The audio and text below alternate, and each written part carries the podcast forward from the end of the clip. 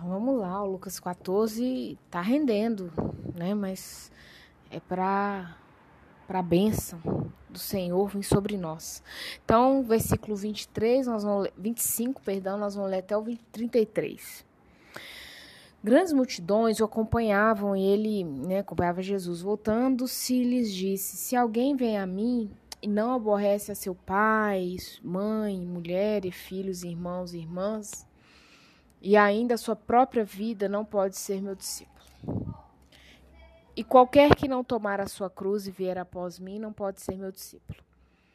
Pois qual de vós, pretendendo construir uma torre, não se assenta primeiro. Nossa, eu li isso aqui sozinha, chorei, viu? Primeiro para calcular a despesa e verificar se tem os meios para concluir, para não suceder que, tendo lançado o alicerce, não podendo acabar, todos os que a virem zombe dele, dizendo: Este homem começou a construir e não pôde acabar. Ou qual é o rei que, indo para combater Outro rei não se assenta primeiro para calcular se com dez mil homens poderá enfrentar o que vem contra ele com vinte mil? Caso contrário, estando outro ainda longe, envia-lhe uma embaixada pedindo condições de paz. Assim, pois, todo aquele que dentre vós não renunciar a tudo quanto tem, não pode ser meu discípulo. Então, o caso é o seguinte, Samaritana. Jesus chega, vê aquele povão. Nossa, quanta gente, né? Não é que ele impressiona com a quantidade, mas ele impressiona com a qualidade, né? Ele impressiona e fala assim: tem gente demais e esse povo não entendeu o que é ser meu discípulo. Porque tem gente que acha que os discípulos foram só os doze, mas não aqueles setenta que foram. Né? Jesus tinha mais discípulos. Os doze eram aqueles que estavam mais próximos ali, mas você tinha outros. É, aqueles que Jesus foi curando e realmente se converteram e tal, aquelas pessoas, geralmente, Maria Madalena é uma delas, né? Foi virando discípula. Não é só uma mulher que seguia Jesus, foi virando uma discípula. Jesus, aquele bundão de gente, foi um trem de errado. Esse povo acho que não entendeu o que, que é me seguir. Aí ele vem falando assim: ó, se alguém vem a mim e não aborrece a seu pai, sua mãe, mulher, filhos, irmãos, irmãs e ainda a sua própria vida eu vou frisar isso própria vida. Porque aborrecer os outros, às vezes você seguindo numa crise, só de você estar tá vivo, você vai aborrecer, né? Mas esse aborrecimento especial que Jesus está falando aqui, que alguém vai implicar dentro da sua própria casa. Vai, ficou crente, ficou doida. Ah, crente trouxa. Ah, ele vai ter, vai. Uma falação, não falha não. E até ver os frutos, né? falação ela vem até os frutinhos aparecer e as pedradas vir e tal, e a árvore continuar dando fruto. Tem uma mangueira na minha igreja, uma mangueira não, lá deve ter uns 5 a 6 pés de manga e várias, espada, ubá, coração de boi, tem várias, várias espécies. E aí é interessante que Parece que cada ano, quanto mais pedrado o povo dá, mais manga que as mangueiras dá. Não, mas é incrível. Esse ano, então, tem manga, mais manga para baldes de manga. Então, Jesus fala assim, né? Eu gosto muito quando ele fala assim, e ainda a sua própria vida. Então, você não está conseguindo aborrecer sua própria vida. Então, não quero falar aqui de terceiros que você vai aborrecer, que esse fluxo vai acontecer, mas principalmente se você não aborrecer a si mesmo.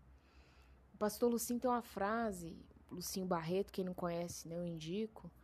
Eu vejo muito conteúdo de muita gente boa, né? Porque a gente mais ou menos não tem paciência não. E o Lucinho é uma das pessoas que eu gosto muito dele. É, e ele, uma pregação dele, ele falou assim: olha, a, a sua salvação não custa nada, ela é gratuita graça. Agora, a sua santidade vai te custar tudo. Né? E, assim, acrescentando a fala dele, vai custar a sua vida inteira. Porque a santificação é um processo. Processo diário. É uma renúncia diária. É uma luta diária, samaritana. A santificação porque aí sim a santificação vai te levar ao reino. O reino é com santificação, não tem jeito. sabe? É matando, é mortificando sua carne, é né, você com vontade de fazer loucuras de amor, como diz um pastor. Amor entre aspas, né? E você se segurando, você com vontade de engolir alguém vivo se segurando, você com a língua que fala muito, fofoqueira, se segurando, né? se segurando que sentido? Sendo tratada. Né? Você é uma mulher cínica, o seu convertendo esse cinismo seu em amor, né? arrogante, Jesus baixando sua crista. Esse processo aí, ele é diário. Porque esse homem interior, ele vai tentar ressuscitar todo dia. Então, quando Jesus fala assim, ainda a sua própria vida, quando você não aborrece a própria vida, que você acorda de manhã e tá tudo normal, tem algo de errado. Não pode estar tá tudo normal. Só se você tiver morrido, né? Aí tá tudo normal. Mas se você estiver respirando aqui nessa terra, vai ter algo de errado. Tem algo para ser consertado todo dia, todo dia. Tem uma música do Thales que fala assim: todo dia o pecado vem, me chama, todo dia vem as tentações. Porque é todo dia. Aí às vezes você venceu uma certa tentação, você já tá mais tranquila e vê um. Entendeu? Eu costumo falar com meus filhos adolescentes isso. É, Satanás nunca, nunca, nunca, nunca, salvo algumas pouquíssimas exceções, que eu particularmente não conheço elas ele vai se apresentar com tridente, com chifrão, rosnando. Geralmente ele se apresenta no corpo de um ser humano, uma moça da boca carnuda, um menino da boca carnuda, uma situação em que o pessoal olha e fala assim, nossa, né, é, se apresenta como um dinheiro fácil, uma oferta fácil. Né, outro dia eu vi um caso de uma pessoa próxima que perdeu 250 mil reais em criptomoedas, né? Foi aprender sobre o mercado de criptomoedas e então ele vem disfarçado de coisas boas, bonitas, agradáveis, com bom, boas sensações, boas vibrações, né? e é, é a, a frase de hoje em dia da moçada, né? O golpe tá aí, cai quem quer. Não tão simples assim, mas. É... Aí no 27 ele vem e fala assim: qualquer que não tomar a sua cruz e vier após mim não pode ser meu discípulo. Pois qual de vós. Então, existe uma cruz. Tem até um, um, uma música da Ana Paula, né, do Diante do Trono, fala assim: ainda existe uma cruz. Pois se eu ouço essa música, acho que o título é esse mesmo: ainda existe uma cruz. A letra dela é fantástica, fala disso aqui. Tem gente que acha que é o paraíso. Ai, Jesus, ursinho, puf, eu tô na para, paraísolândia. Não, vai ter uma cruz samaritana. Pesadíssima para você pesar. Outro dia uma irmã usou o argumento como falou assim, mas o meu fardo é leve. O meu fardo é leve. Mas Jesus fala assim, existe um fardo, ele só vai ser leve porque eu tô no meio.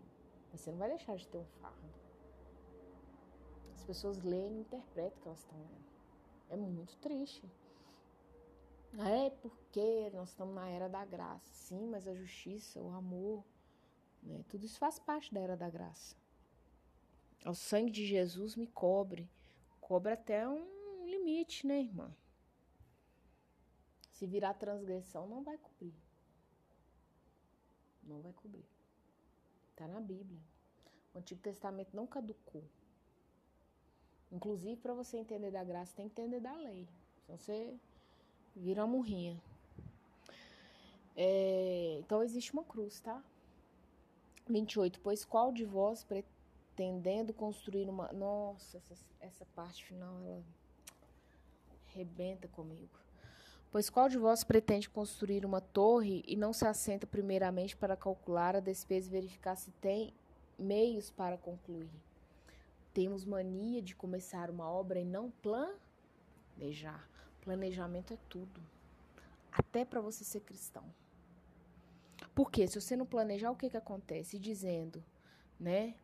É, versículo 29, perdão. Para não suceder que, tendo lançado o alicerce e não podendo acabar, todos, todos, todos, é todos, os que vi, virem, zombem dele, dizendo: Este homem começou a construir e não pode acabar. Você vira motivo de zombaria. Quando você não planeja, quando você não entende o que é o reino de Deus, você vai virar motivo de zombaria. Ai, porque Jesus me ama, o Senhor não ouve o meu clamor. Mas você fez o cálculo. Você às vezes calcula, né, samaritano? Vou para a praia, vou passear lá passagem tantas vezes, vou precisar de tanto para me levar para lá, assim, isso, aquilo outro. Mas você calcula a sua vida cristã, a sua caminhada cristã? Ou você só deixa a vida me levar, a vida leva eu? Aí quando a desgraceira chega, você né, bota na conta de Jesus, ó, oh, Jesus, essa é para eu pagar, porque outro dia eu falei com uma pessoa e eu vou falar com vocês uma coisa que eu tenho visto muito, isso já tá me dando alergia. Eu não vou pra igreja, porque a igreja tal me magoou, porque o líder tal me magoou, porque o meu marido me traiu com a mulher da igreja, é, porque minha filha engravidou do filho do pastor e ninguém assumiu nada e eu decepcionei com a igreja. É interessantíssimo, né? A pessoa leva um golpe financeiro, ela não decepciona em ganhar dinheiro. A pessoa bateu um carro, ela não decepciona em andar de carro de novo, né? Não, nunca mais ando de carro porque houve uma batida, eu tô trauma, traumatizado. Ah, não, nunca mais eu pego em dinheiro porque eu levei um golpe financeiro, dinheiro é do capeta, eu fui magoada. Interessante, né? Mas no amor, a gente tem essa mania. Tô muito machucada porque meu ex-marido e, e as coisas do coração. Ah, Samaritana. Faz esse planejamento aqui, sua vida. Pondera onde você errou, onde aquele homem errou com você, sabe? Cura essas feridas aí, ó. Refaz esse alicerce e aposta todas as suas fichas no amor, no homem de Deus que ele tem para você. Ah, tô magoadinho com a igreja, porque. Ai, quando eu separei. É do pai dos meus filhos mais velhos. Eu lembro, assim, como se fosse hoje, eu cheguei na igreja e lá tinha uma pracinha, assim, chama a Praça da Fonte, é a Batista da Lagoinha, né? Pra quem conhece aqui da região. E tinha uma irmã que era da célula que eu participava, ela olhou para mim. Eu não tinha um ano de separada, gente. Não tinha um ano que eu tava passando a vida de uma cachorra. Uma vida fudida, fudida. A palavra é essa. Não tem outro termo mais bonitinho a essa irmã que era da minha célula. Eu era líder e ela também era líder e nós tínhamos um, né, uma liderança acima de nós que era uma mulher.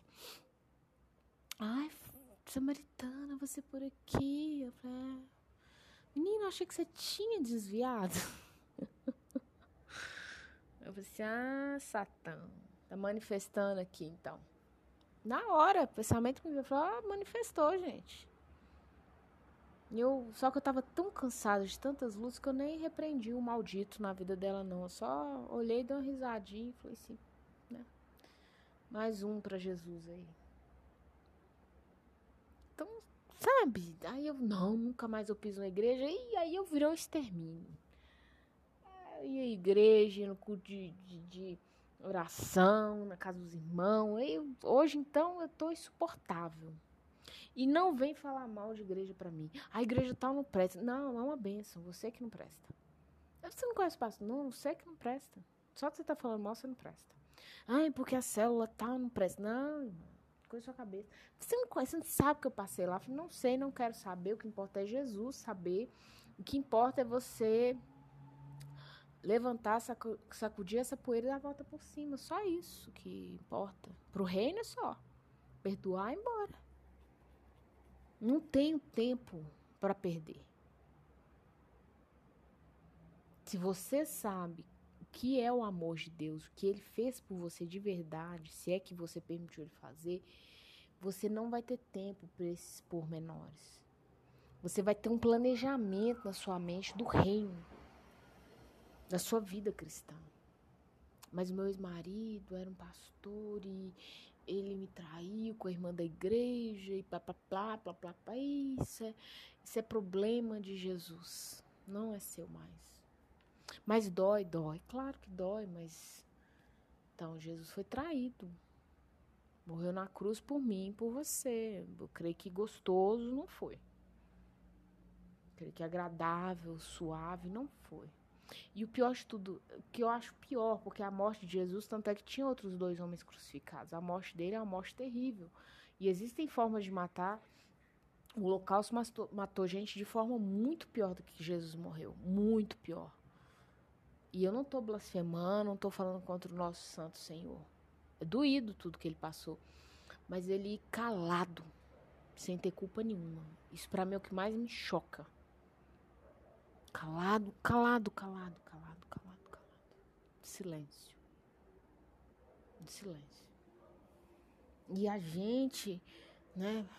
Ai, não vejo nenhum endiabrado, endemoniado, nem cristão, cristão genuíno falar assim: estou decepcionada, vou decepcionado com dinheiro porque, ai, me traíram financeiramente. Ai, que inferno. Fala mal de igreja, fala mal de não sei quem, sabe? Ser curada em nome de Jesus e vambora, bora, pra frente. Olha, veja os campos. Tá na época da colheita, samaritana. Só não vê quem não quer. Então vamos lá. 31. O qual o rei que indo para combater. Então ele vem falando aqui, né, do 31 ao 33. O cara vai pra batalha sem saber o inimigo que ele vai lutar com ele. Quantos soldados ele tem? Qual armamento que ele tem? Aí chega lá no meio do negócio e fala assim: ah, aqui é a bandeirinha de paz branca, porque eu tive que arriar, que você tá mais poderoso que eu. Então, assim, 33. Assim, pois, todo aquele que dentre vós não renuncia a tudo quanto tem, não pode ser meu discípulo. Porque você passa a não ser sua, eu sou minha. Não, você é dele. Esses dias mesmo eu não queria fazer um negócio de jeito nenhum. Falei, Jesus, eu não tô afim de conversar com essa pessoa, de tocar nesse assunto. Não quero saber, não quero. Você entende que isso não é problema meu? Jesus começou, é seu, você vai falar. Não, não é, não, vai falar. E assim, gente, foi quase que 24 horas de briga com Jesus. Aí brigar com Jesus, nós sai perder, né? falei, tá bom, se eu vou falar. Então é isso, samaritana. Levanta, sacode a poeira, um samba antigo aí, dá a volta por cima em nome de Jesus.